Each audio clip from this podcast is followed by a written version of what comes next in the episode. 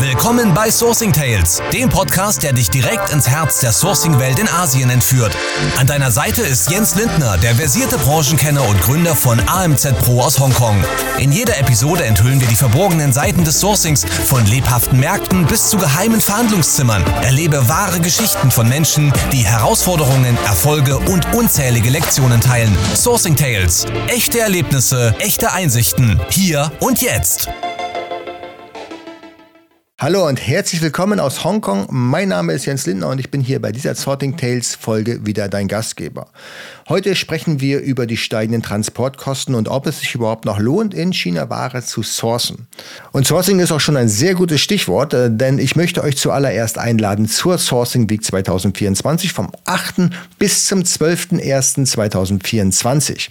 Dort haben wir fünf Tage lang das Thema Produkte aus China. Es geht los mit der Produktidee ja, welche Strategien du fahren kannst und wie du am besten äh, Produkte für deine Nische identifizierst. Dann geht es um gesetzliche Reglementierung, also welche Patente musst du beachten.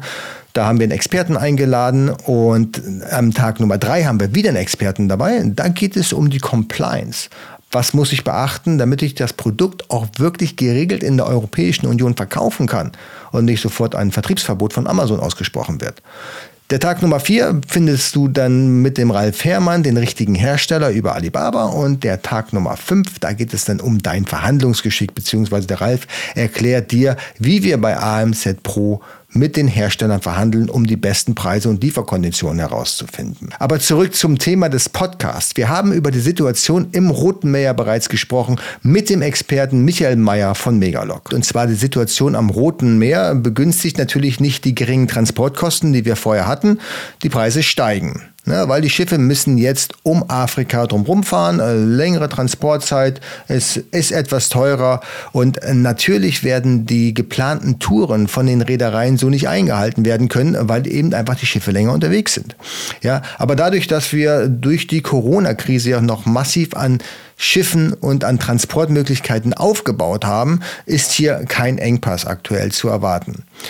Das Problem bei der ganzen Geschichte ist, dass ich immer wieder Anzeigen sehe von den sogenannten Experten und Trainern, jetzt gerade vermehrt in letzter Zeit, die ähm, Horrorszenarien von 9.000 bis 10.000 Euro pro Container ausmalen.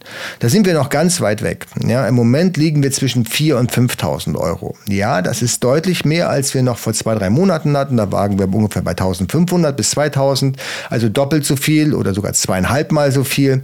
Aber Davon mal ganz abgesehen, dass wir sowieso mit erhöhten Transportkosten zu rechnen hatten kurz vor Chinese New Year, ist das nicht verwunderlich.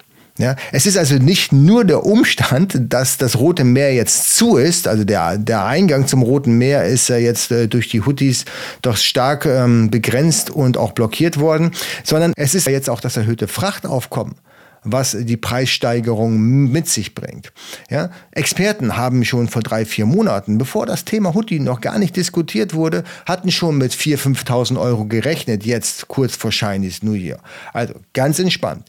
Ich weiß, äh, dass aktuell Merks 200 Euro Aufpreis für die Umschiffung von Afrika verlangt. 200 Euro. Wir reden also nicht über 4.000 oder 5.000 Euro, sondern lediglich im Moment 200 Euro. Kann sich aber natürlich jederzeit ändern. Da muss man so ein bisschen das Weltgeschehen im Auge behalten. Aber die grundsätzliche Frage, die sich ja stellt, ist, warum Lassen wir unsere Produkte nicht in Europa oder in europanahen Ländern produzieren. Das ist doch viel einfacher. Hm, da kann ich mit Lkw fahren und die produzieren möglicherweise dann auch ähm, in einer besseren Qualität. Wenn ich den Trainern Glauben schenken darf, dann äh, wird natürlich Made in Europa höher von dem Kunden honoriert als Made in China. Und am Ende des Tages spare ich da viel Geld und ich brauche diesen ganzen China-Quatsch nicht. Und ähm, aus meiner Sicht oder aus unserer Sicht, und jetzt mal völlig neutral, mal abgesehen von AMZ Pro, ist es für die allermeisten Produkte da draußen unmöglich, um China drumherum zu kommen. Denn diesen Trick, den haben wir doch schon während Corona versucht. Da waren es tatsächlich die Lieferengpässe in China, die uns dazu gezwungen haben, in anderen Regionen zu schauen. Macht es Sinn, die Ware beispielsweise aus der Türkei oder aus Polen, Bulgarien oder sonst wo zu sourcen? Und bekommen wir die gleiche Qualität in der gleichen Menge mit den gleichen Konditionen? Ja, weil was wir ja nicht akzeptieren können, ist schlechtere Qualität und höheren Preis. Ja, und vor allen Dingen, wir ähm, dürfen uns ja nicht nur auf den Versandweg beschränken und zu sagen, China macht keinen Sinn, weil der Versandweg ist zu lang und dauert zu lang und ist zu teuer, sondern die Produktionszeit spielt natürlich bei dem ganzen Ablauf auch eine Rolle. Ja, nehmen wir mal an, in Asien braucht der Hersteller vier Wochen, um Ware zu produzieren und dann nochmal zwei Monate auf Schiff, macht drei Monate in Summe. Ja, von Bestelleingang beim Hersteller in China bis die Ware eben bei mir am Lager eingelagert wird. Habe ich jetzt beispielsweise in Europa einen Hersteller, der das möglicherweise zum gleichen Preis macht, was ich im Moment noch nicht glauben kann, und in der gleichen Qualität vor allen Dingen, ja, der braucht möglicherweise schon zwei, drei Monate, um überhaupt mit der Produktion zu beginnen. Und dann wird die Ware mit LKW irgendwo durch die Lande geschifft. Ja, natürlich, ich habe keine Zollprobleme zumindest wenn die Ware in der Europäischen Union gefertigt wird, aber den Transport muss ich ja trotzdem bezahlen. Ja, kostet jetzt keine 4.000, 5.000 Euro, aber wir sind nicht weit weg davon.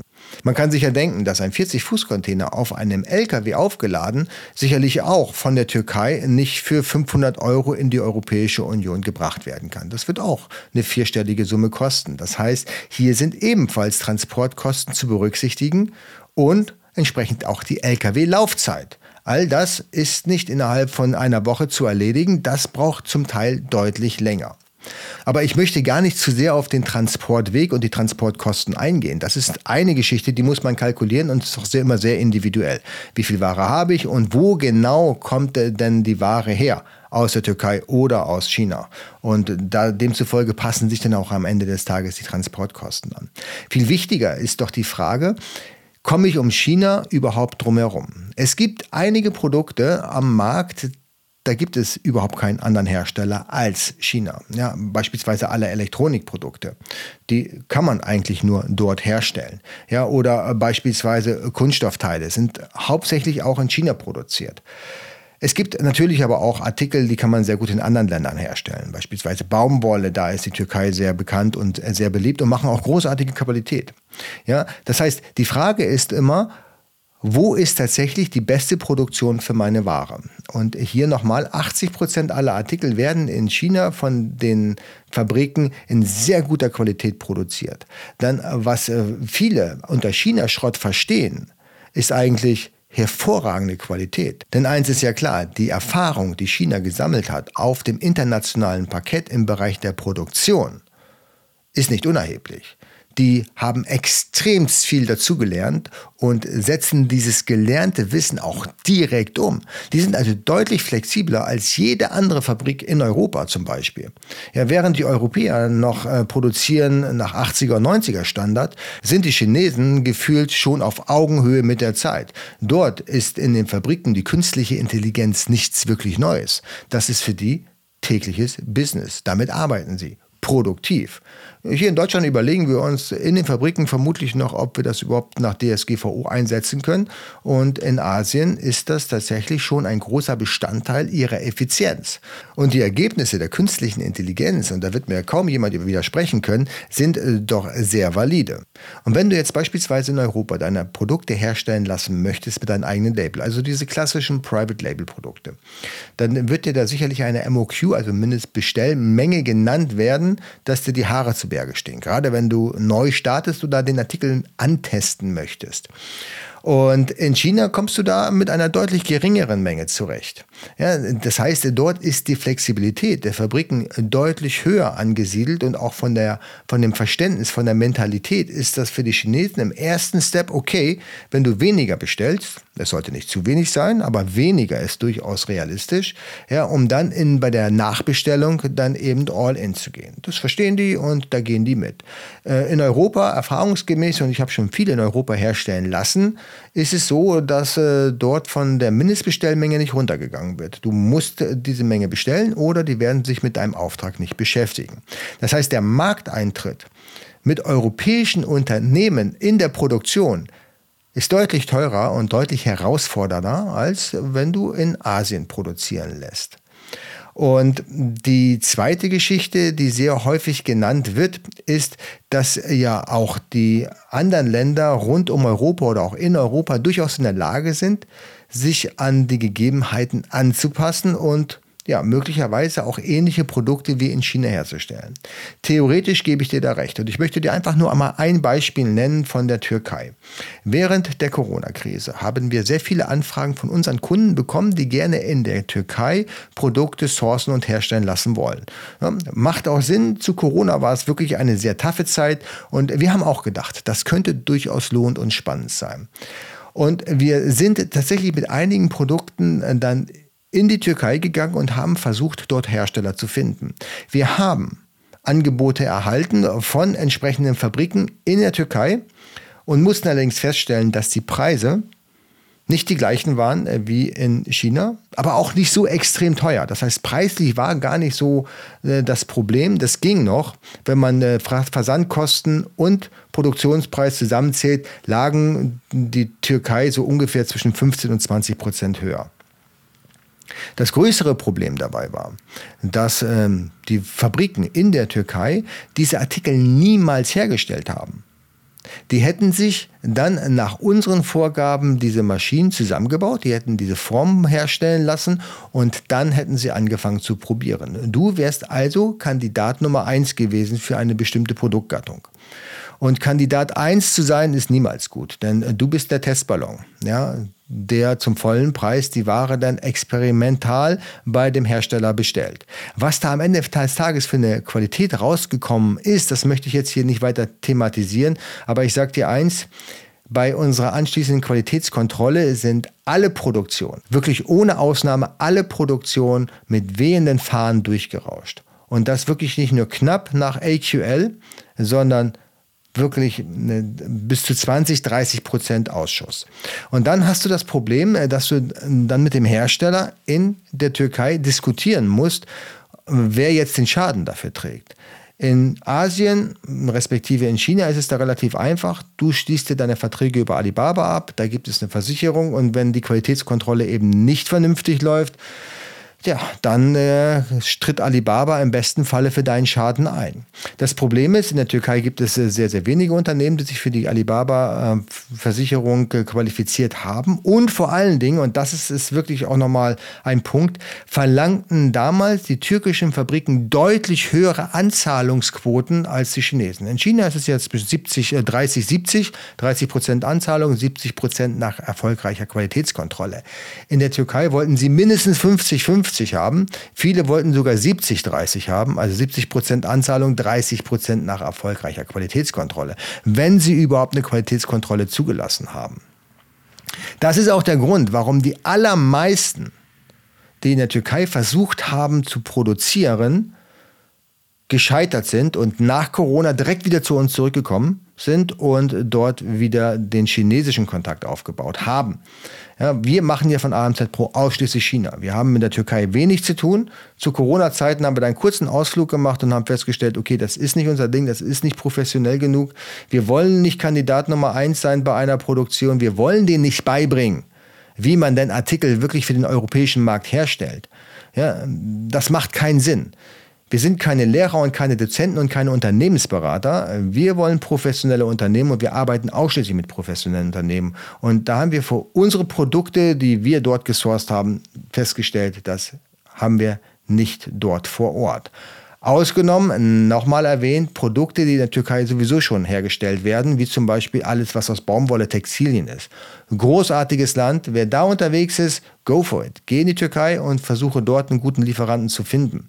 Alle anderen, die lade ich übrigens auch ein, sich mal innerhalb von Europa oder europanahen Ländern umzuschauen, um dort Hersteller für seine Produkte zu finden, die er jetzt gerade in China produzieren lässt. Gut für uns von AMZ Pro, denn haben wir nämlich gerade in unserem Bereich mehr Kapazitäten für unsere Kunden, die diesen Zirkus nicht mitmachen, die einfach keine Lust dazu haben, den Herstellern hier in Europa und europanahen Ländern beizubringen, wie der Hase läuft. Die mögen lieber in einem professionellen Umfeld ihre Artikel produziert wissen. Und vor allen Dingen ist es in China ja auch so, dass die Artikel von der Evolution sehr schnell voranschreiten. Ja, das heißt, wenn du einen guten Kontakt zu einem Hersteller hast, dann hast du auch die Möglichkeit, Produktinnovation direkt aus erster Hand zu bekommen. Wenn eben der Hersteller seinen Artikel oder Produkte, Produktgattung von sich aus weiterentwickelt, dann wollen sie die natürlich auch irgendwie verkaufen. Ja, und äh, gute Fabriken verkaufen nicht notwendigerweise selber auf Amazon, sondern die haben ihre Zwischenhändler, so wie dich jetzt beispielsweise, denen sie genau diese Produktentwicklung einfach anbieten.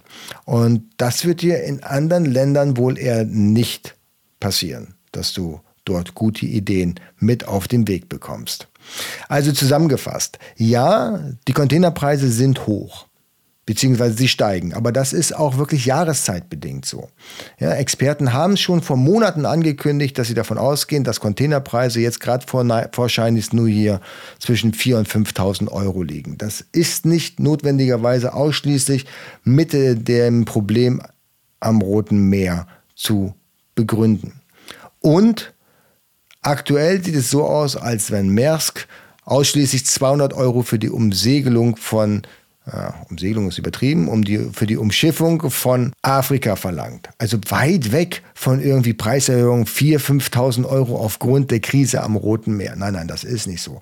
Und bitte, Schifftransport ist nun eine Möglichkeit, die Ware von China in die Europäische Union zu bringen. Wir haben immer noch die Luftfracht, die ist natürlich sehr teuer, aber wir haben auch die Möglichkeit, die Sache per Bahn zu transportieren. Und da scheint es im Moment noch ein paar Kapazitäten zu geben.